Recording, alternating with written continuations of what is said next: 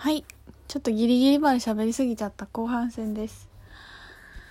そう、そんな感じかなって思ったんだよね。だからもう、あの、本当にみんな自分のこと責めなくていいと思うよ。どこまでも許していくことを、ほんと丁寧に一個ずつやっていくしかないよね。そうで、昨日なんかスタイルクリエーションで、LINE やり取りしてて話したんだけどやっぱ自分その自分を責めるっていうのをやめていくのと同時に自分の本音を許していくっていうのがあると思うんだけどもっともっと願っていいと思ってるんですよ。それが実現する実現しないっていう結果じゃなくて本当はこう思ってるとかっていうことをすごく自分に対して許していいと思っていて例えばうんなんかもう何30過ぎてて何の背も高くないし美人じゃないんだけど女優になりたいとか歌手になりたいとかモデルになりたいとか他の YouTuber になりたいとかインフルエンサーになりたいとか思ったとして本当は思ってるのにいやそんなこと私が思っちゃいけないみたいな願っちゃいけないって思ってることをすごくある気がしてみんな。なんかこれぐらい本当はお金が欲しいとかなんかほんだってな豊かさが無限なんだからさ何を願ってもいいし何をして遊んだっていいんだけどいや私のレベルには釣り合わないみたいな私の幸せはこんなもんですみたいなことで蓋をしてお願いその願うことすらも許していないっていうことがすごくあるかなと思うんですよね。でやっぱ新月に何かアフメーションするとかっていう時も結局何も書けないのって自分の本音を見ることをしてないからだと思うんだよね。本当はここに泊まりたいとか本当はこれ食べたいとか本当はこれ着たいっていうのをとりあえずとあのお金がないってすごく感じちゃうんだったらアクションをすぐはしなくていいからそう思ったっていうことは自分の中でちゃんと分かってあげてる？っていうことは大事だよね。と思うんだ。だから何て言うのかな自分が何が欲しいかわからない時に何をしてもらったら嬉しいかもわからないし自分が何が欲しいかわからないとたくさんのスピリットたちも手伝えないしハイヤーセルフもその世界を現象化できないじゃないですか。あのたくさんのスピリットはみんな失業中なんだって天使も失業中なんですよ。だって私たちが願わないから暇なんだって。だからさあのお願いをしようよ。ほんとくだらないことでいいと思うんですよね。こんなエゴでこんなにこんな願いは本当の願いじゃないんじゃないかとかっていうどうでもいいからさっさと願えよ。感じ。なんか本当の願いとかはどうしたらわかるかっていうと願ってかないとわかんないから。ちっちゃいことで本当じゃないとか本当とかいちいち考えてなくていいからあ思っこう思った。あ思った。それは怖いけどでも私はこう思ったっていうのをただただ受け入れていくともうあの玉ねぎの皮がむけていくようにいろんな角のことに入っていけるから願い事を自分で聞いてあげてないしななんかさやってない人ほど急に本当いつも言うんだけど角に一気に行こうとするんですよね。で行動しない人ほどなんか理論的なことをなんかあの聞こうとしてくるんだけどやってる人って分かったやってみるってやってさっさとやるからねだからもう体感で丸ごと分かってきちゃうから早いと思うんだけどそうなんかそんなことを思ったりしてます。そうだ思い出したあのねあのー、私の願いを叶えるっていう話なんだけどクリスタルグリートのクラスの前に私ホテルに一人で泊まったんですよ。であのー、その前にアカシックのお友達たちと岐阜のね仲間とセカオワのライブに行ってで最後長野のビッグハットでライブだったんだけど星野リゾートに泊まったんですよね。その子は全部予約してくれてもうすごいすごいいいお部屋だったんですよ。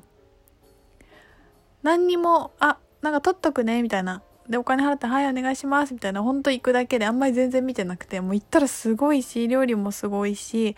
温泉もすごく良くて。ですごく嬉しかったんだよね。いい気持ちになって。でそこでいろんなホテルの話とかをいろいろしてたんだけどそのクリスタルクリスクラスの前に私もなんかここは本気でグッドバイブレーション出して次の日に備えたいって思ったんですよ。でちょっといいホテル泊まりたいって思ったんだけどなんか私が本当に泊まり泊まりたいって思った時にどういう風に私が一番選べたら理想かっていうとなんかすごい吟味するのが疲れるタイプでずっとグダグダグダグダネットを見てあれでもないこうでもないこれがいいここがいいこれは駅が近いかとか値段はどうかって思ってることがすごい私にとってはストレスだからあここか。なんかいい感じじゃん。じゃあここにしよう。はい。以上みたいな。で会場がさ遠くたってなんだって。もうなんかタクシー乗ったらいいじゃん。でもなんかお金が大丈夫かとかなんかいろいろ考えるわけですよ。で私もなんかずっと見たり結構長いことなんかあのホテルのサイトをいろいろ見ながら決めきらない感じで、まあ、行かなくてもいいんじゃないかとかね思ったりしてたのね。でなんかもうなんかグダグダ言ってる自分なんかダサみたいな。もうなんかなんで迷ってるんだろうみたいな。私ここに遊びに来てもっと自分の豊かさを心の底から信じたいって思っていてじゃあ自分が信じてる通りに行動するしかないと思って予約しようと決めたんだけどもうあのどんどん日にちが迫ってきて